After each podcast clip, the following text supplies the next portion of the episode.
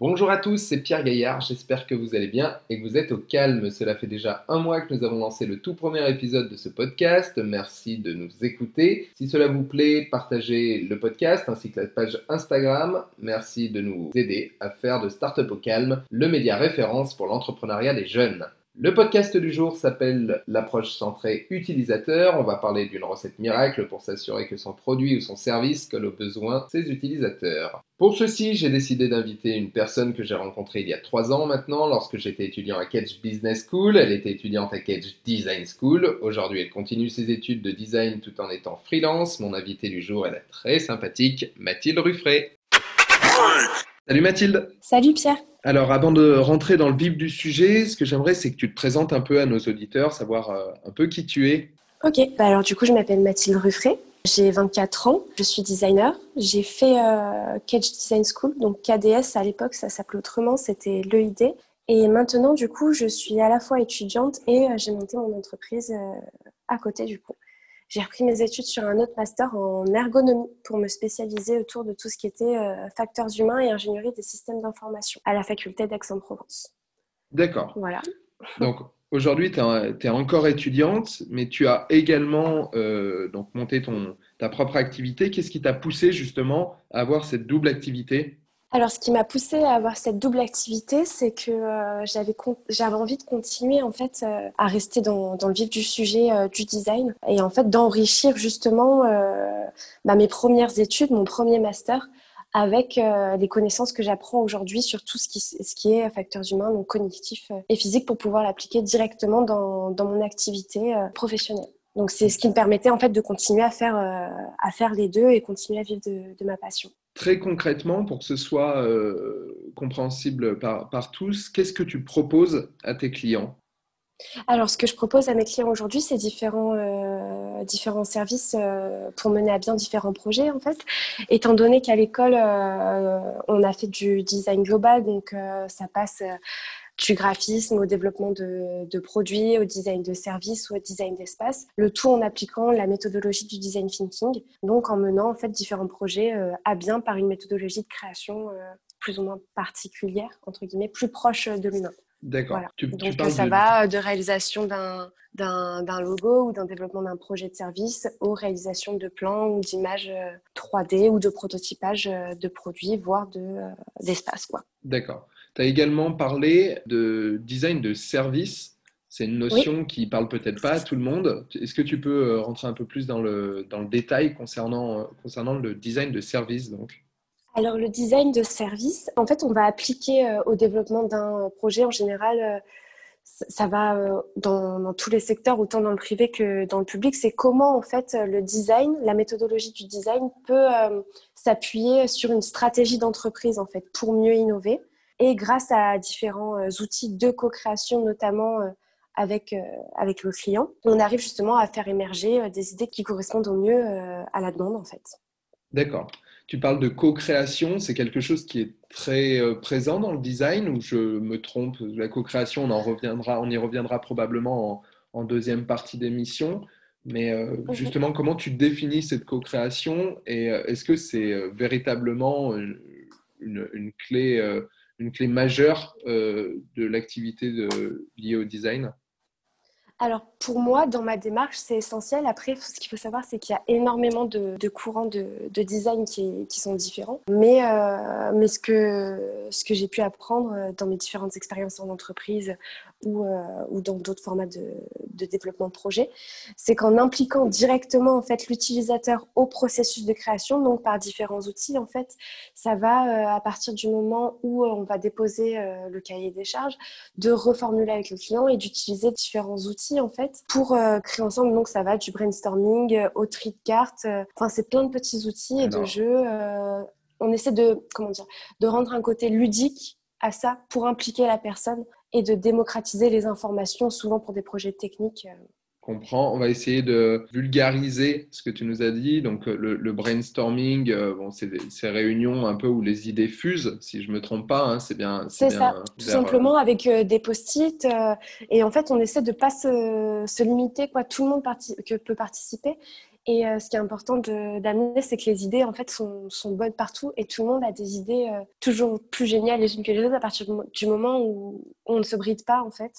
Et, euh, et c'est grâce du coup à par exemple bah, des, outils hyper simples comme des, des post-it ou des Lego ou n'importe quoi qu'on arrive en fait à faire un biais de médiation avec, avec les personnes. Donc comment par un objet on arrive justement à communiquer autrement et à faire sortir plein d'idées super.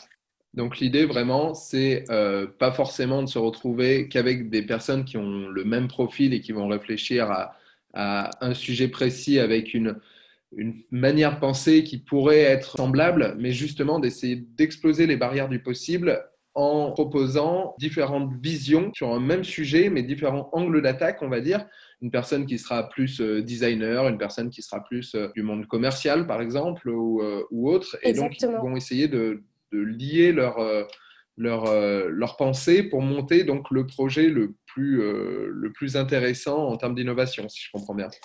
Exactement. Et là, dans ce cadre, donc la place du designer, notamment au, stade du début de développement de projet, c'est justement d'amener les gens à se, libérer en fait des contraintes qu'on peut imaginer et par des outils très simples. Donc c'est pour ça, si on reprend l'exemple du brainstorming, des post-it ou, du tri de cartes, en fait, euh, part du jeu, entre guillemets, comment on arrive à, rassembler et, à faire sauter les barrières, entre guillemets, euh, si on peut dire ça euh, comme ça, et d'amener justement ce cheminement pour que le client ou l'utilisateur final, en général, on essaie de mettre dans des réunions, dans des approches de co-création, l'utilisateur final et le client donc, qui émet la demande pour, euh, pour les faire co-participer et qu'ils arrivent à se comprendre et créer quelque chose de commun en fait. Et c'est grâce à ce fonctionnement que du coup en fait la personne développe son propre projet. On l'aide, on l'amène euh, grâce à des outils à, l'aider elle-même à trouver euh, ce qui serait le plus innovant et le plus adéquat à sa demande initiale. D'accord, je comprends beaucoup mieux. Donc ça, c'est ce que aujourd'hui, enfin on a un peu dévié, mais c'est ce qu'aujourd'hui tu es capable de proposer à tes clients si, tu as une vision à, quelques mois ou quelques années, comment tu aimerais euh, développer ta boîte justement et vers quelle mission tu aimerais euh, te tourner par la suite? Alors actuellement, je réponds à des cahiers des charges autant euh, en produit qu'en espace, euh, qu'en graphisme. Quand je dis produit, c'est plutôt le côté euh, industriel, cheminement industriel. Mais dans tout, j'essaie justement d'appliquer cette méthodologie-là pour justement démocratiser l'approche du, design thinking, si on peut appeler ça comme ça. Après, c'est une dénomination, mais c'est plus une approche de création générale centrée autour de l'usager en tout cas. Parce que ce qu'il faut savoir, c'est que le design thinking, c'est des dénominations en design, entre guillemets, qui peuvent paraître plus ou moins à la mode selon les périodes. Mais euh, ce qu'il faut retenir, c'est surtout d'essayer de centrer l'usager, l'utilisateur au centre du développement de projet, en fait. Et ce que j'aimerais, du coup, euh, et ce pourquoi je me spécialise en ergonomie aujourd'hui, c'est pour en apprendre plus sur le côté euh, facteurs humains, étant donné qu'on centre l'utilisateur, enfin l'humain, au centre du processus de conception. C'est de pouvoir rencontrer des gens et peut-être développer quelque chose qui aille vers une agence pluridisciplinaire, donc autant avec des sociologues si on parle sur des projets de société, que des psychologues pour avoir le côté vraiment cognitif euh, au développement de projet qui est essentiel à tout développement de projet innovant si on veut que ça, puisse être utile dans notre société, que euh, à des démarches euh, administratives publiques. Ça peut aller, en fait, cette méthode, elle peut se développer dans, dans énormément de, de, projets différents. Quoi. Et je pense que la pluridisciplinarité enrichit vraiment le processus de conception. Hmm, c'est ce qu'on disait déjà un peu, un peu tout à l'heure, ces différentes visions complètement différentes qui vont qui vont, Mais complètement euh, complémentaires, renforcer, voilà, c'est ça, la complémentarité de, de ces différentes euh, visions qui, qui, fait la force en fait de, de ce process d'innovation. C'est ça. Ok. Par exemple, si on regarde euh, une grande agence de design thinking, l'agence IDEO, qui est internationale aujourd'hui, donc qui est l'agence de, de, Tim Brown, euh, c'est exactement comment ils fonctionnent en fait. Euh, ils allient euh, en même temps la recherche à des projets très concrets, très humains, en allant sur du terrain aussi, rencontrer les utilisateurs finaux pour voir vraiment quels sont les, les vrais besoins au-delà de la demande initiale. Et comment justement, par le côté humain, on arrive à percer ce qui sera vraiment utile. je, comprends, c'est super intéressant. J'ai volontairement, euh, je suis volontairement pas rentré dans le détail de qu'est-ce que le design thinking parce que ça, je pense qu'on va le voir en, deuxième partie. C'est intéressant qu'on rentre un peu plus euh, dans le détail, bien qu'on ait bien compris que design thinking, c'est un peu une question de tendance et de, de alors de mode. J'aime pas trop ce, ce, ce terme-là, mais l'idée que tu reprends, c'est vraiment de mettre l'utilisateur au centre du développement du projet plus que euh, euh, la méthode dont on va, qu'on va utiliser pour ceci, si je comprends bien. Exactement. En euh, fait, les deux sont liés, mais, mais la finalité de développement de projet par le design thinking, c'est vraiment de centrer l'utilisateur, enfin l'humain. Je dirais plus que l'utilisateur, c'est vraiment le côté humain au centre en fait, du développement de projet. Ok, d'accord. Eh bien, écoute, ce que je te propose, maintenant qu'on en sait un peu plus sur toi et que euh, tu nous as mis euh, l'eau à la bouche sur, euh, sur ces sujets-là de design thinking ou, utilisateur au centre et utilisateur humain au centre du, du projet, ce que je te propose, c'est qu'on va partager un, un, moment dans la P2 où tu vas nous justement partager ces tips et ces différents exemples qui te parlent. Vous le savez, qui dit P2 dit jingle. Nous voilà donc de retour pour euh, cette P2. Mathilde, une première question pour toi. Quel a été le déclic qui a fait de toi une entrepreneuse? Je dirais, euh, je vous avoue que j'ai pas mal de difficultés à répondre à cette question parce que ça s'est fait de manière euh, très naturelle en fait. À l'école, on était déjà dans, un schéma de développement de projet où on nous a appris du coup à être vraiment autonome en fait et savoir mener un projet de A à Z, de la demande à l'industrialisation du projet et à la réalisation finale. Mais en fait, c'est tout simplement par des rencontres, des opportunités. Euh, on est venu à moi euh, parce que justement, on savait que, que j'avais ces compétences-là, etc. Et on m'a demandé de, mettre un projet en, marche, quoi, et euh, d'accompagner, différents projets par la suite. Et en fait, je me suis pas posé de questions. Sincèrement, ça s'est fait naturellement. Puis aujourd'hui, on est dans un monde où c'est vrai que du coup, moi, j'avais le côté vraiment euh, application design, mais tout ce qui était euh, démarche de, de développement d'entreprise, etc., euh, je, je, ne les avais pas. Mais aujourd'hui, on est tellement dans un monde où, où, en fait, si on veut trouver sur Internet, maintenant, on, trouve de tout. Il y a énormément de communautés. et en fait, je me suis fait prendre dans, dans cet engrenage positif, si on peut dire ça comme ça, je pense, du monde de l'entrepreneuriat. Voilà. D'accord. J'aime bien l'engrenage positif. Ouais, c'est un peu l'entrepreneuriat qui il y en a qui sont tombés dedans quand ils étaient petits. C'est l'entrepreneuriat qui était tombé dessus un peu comme ça par, par opportunité. Euh, j'ai une euh, nouvelle question pour toi. On a parlé euh, pas mal de design thinking et, différentes méthodes euh, justement pour, euh, pour innover et être collé aux besoins de l'utilisateur. Pour toi, existe-t-il une méthode pour se mettre à la place du client et mieux le comprendre? Si c'est le design thinking, ça me va très bien, on peut, on peut en parler également. Mais est-ce qu'il est existe d'autres méthodes ou est-ce est que le design thinking se démarque véritablement là-dedans? Alors, à mon sens, c'est toujours pareil. Si on revient sur une histoire de dénomination, moi, étant donné que c'est ma formation, l'intitulé de ma formation, on, peut appeler ça design, euh, design thinking. Et justement, la méthode, la méthodologie, excuse-moi, de, euh, développement de projet par le design thinking euh, correspond à ça. Après, aujourd'hui, moi, c'était à l'époque, on appelait vraiment ça comme ça, et c'est l'intitulé de ma formation. Mais, mais aujourd'hui, on parle beaucoup aussi de UX design, donc c'est user experience, donc comment on repense l'expérience utilisateur. Mais c'est des termes parfois qui sont utilisés à tort à travers, souvent, quand on parle de UX, pour les gens qui ne sont pas spécialisés en UX design, du coup, aujourd'hui, euh, on parle beaucoup de web design, d'interface design, mais ça, c'est encore autre chose. C'est une partie du design thinking, mais du UX design, du coup, euh, on en revient au même en fait. C'est comment centrer l'utilisateur au cœur de la démarche de conception. Et ça peut être utilisé du coup autant dans du web que euh, dans de l'architecture, que euh, dans du développement de design de service ou de produits. C'est toujours pareil. En fait, si tu veux, l'approche du design thinking, c'est d'essayer d'associer en fait le côté désirabilité d'un produit, euh, d'un objet, d'un service, avec le côté faisabilité, donc tout ce qui va être plus technique, technologique. Mhm. Donc connaissance autant en matériaux que dans d'autres domaines pour que le projet soit réalisable et avec le côté du coup désirabilité. Et là, le désirabilité, je le relierai plutôt au côté vraiment euh, humain. Donc, on revient au cœur du processus de conception. Qu'est-ce que la personne va vraiment désirer? Qu'est-ce qu'elle a vraiment besoin? Et c'est en associant, entre guillemets, ces trois facteurs qu'on va créer comme des sortes de plateformes en fait, de valeur et d'innovation, à mon sens. Après, la méthodologie design thinking, elle est... Euh, elle est, comment dire, ta question initiale, c'était euh, c'était justement comment on arrive à se mettre à la place du client ou de l'utilisateur, c'est ça? Absolument.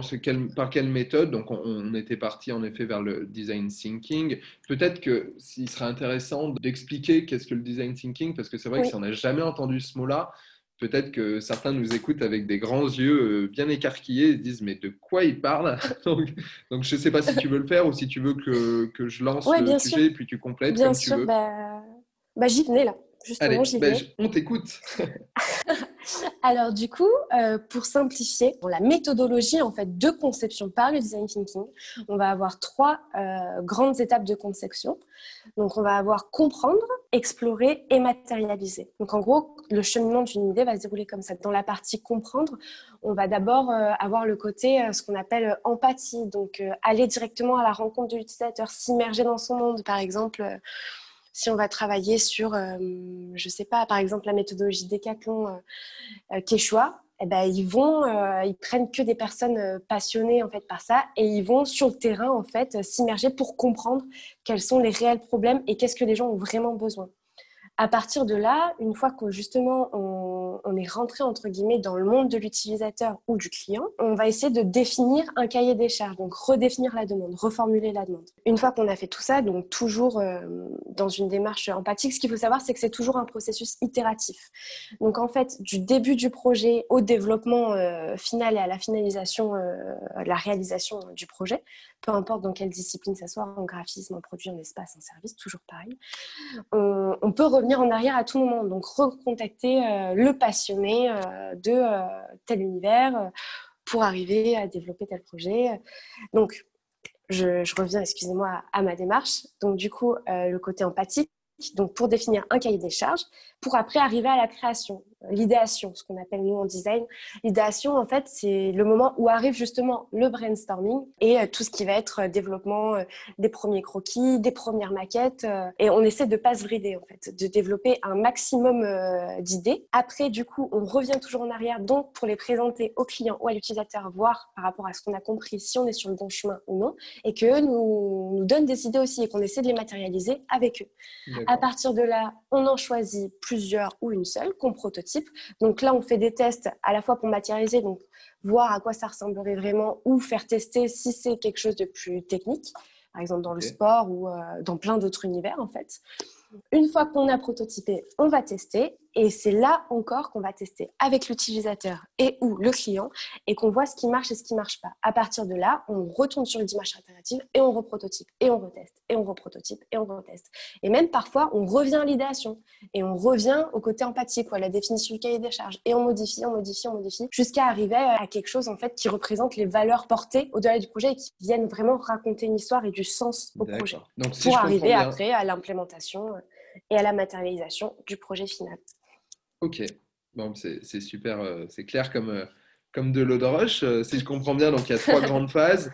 la compréhension du besoin, donc par l'observation. Ensuite, vous analysez tout ça, vous faites l'observation et l'imprégnation surtout. Il faut vraiment arriver à voilà l'imprégnation. Comment on peut s'imprégner de l'univers de quelqu'un en fait? Si on veut vraiment raconter un projet qui a, qui a du sens et qui raconte une histoire, qu'est-ce qui va au-delà en fait de la demande quoi? C'est quoi les valeurs portées? C'est ça qu'il faut se poser comme question. Après, derrière, donc, vous avez l'idéation avec cette phase de co-conception, dont, dont, on co-création même, dont on parlait euh, euh, en, première partie, le prototypage qui peut amener jusqu'à un MVP, ce, minimum viable product dont on parlera dans d'autres épisodes, et puis surtout énormément de feedback avec euh, l'utilisateur, avec la personne qui va, qui va se servir de, cette innovation.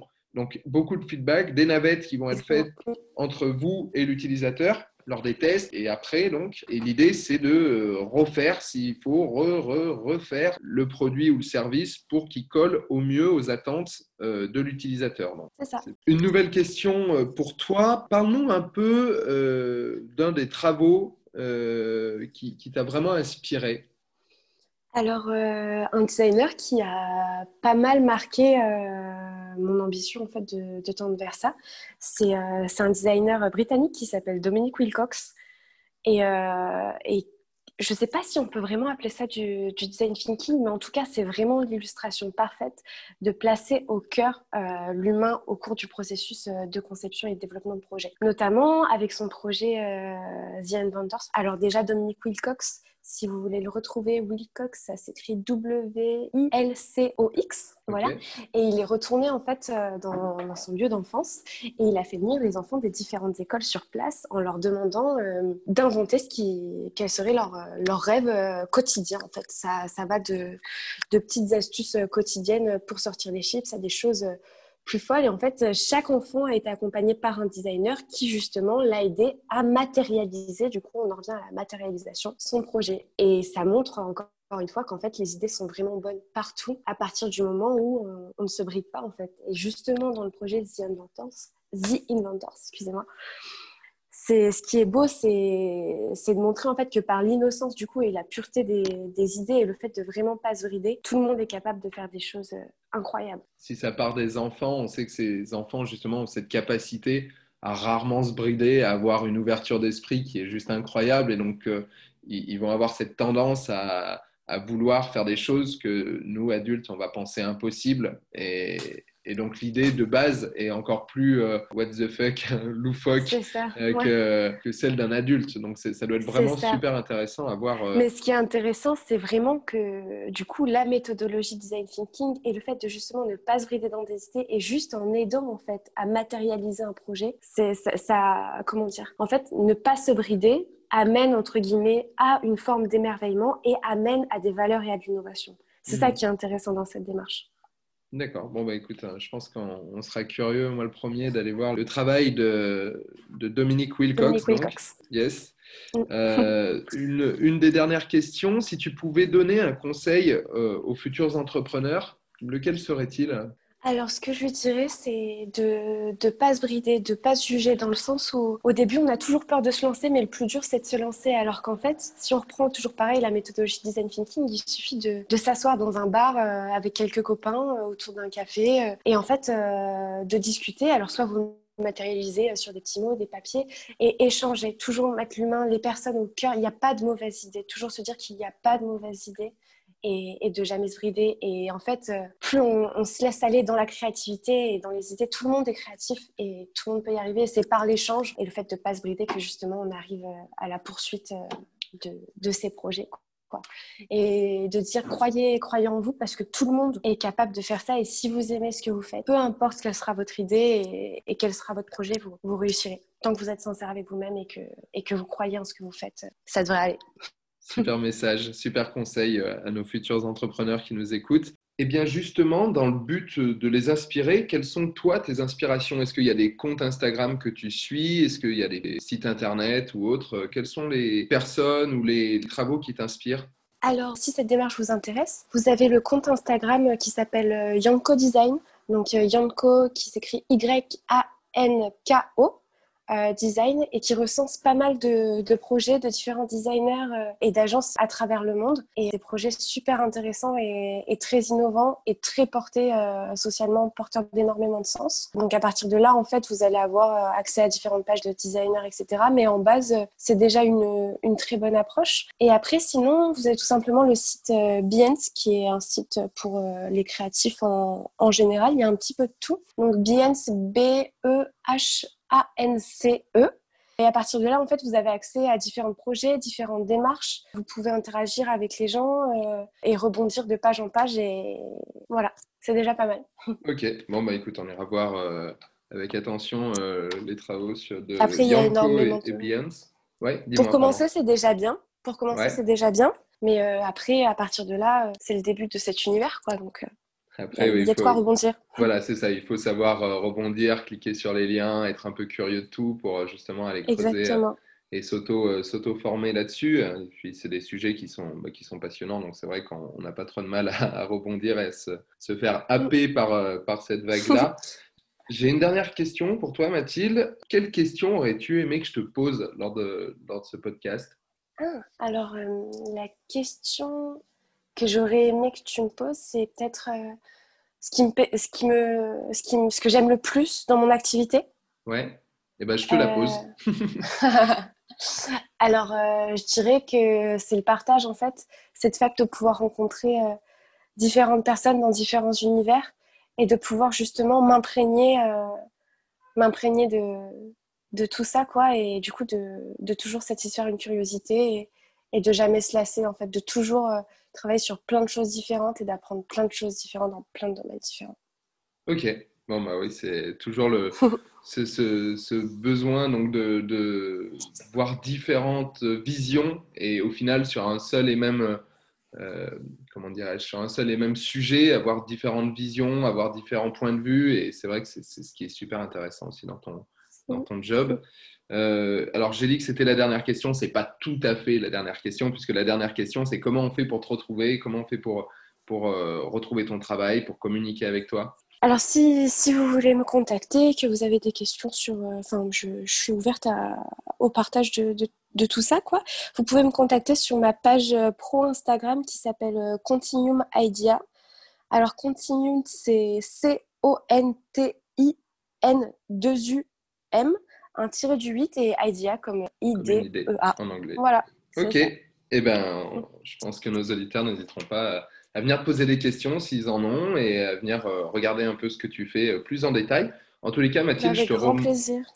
Ben, ce, sera, ce sera fait. Je les incite à, aller, voir, euh, aller voir tout ça. Je te remercie mille fois pour cet échange très intéressant. J'espère qu'on aura su répondre à certaines questions que pouvaient se poser euh, nos auditeurs. Et euh, si ce n'était pas le cas, ben, je, suis certain qu'ils n'hésiteront pas à revenir vers toi ou vers moi. Et merci encore pour cet échange. J'ai passé un très bon moment. Merci à toi, c'était super cool de pouvoir partager tout ça. J'espère que comme moi, vous avez adoré cet échange avec Mathilde. Si c'était le cas, je vous invite à partager cet épisode à vos amis, à nous noter sur les différentes plateformes de diffusion de ce podcast. Restez connectés sur la page Instagram Startup au calme, on vous prépare plein de super posts pour les prochains jours. En attendant, likez, commentez, partagez. Startup au calme est votre ami.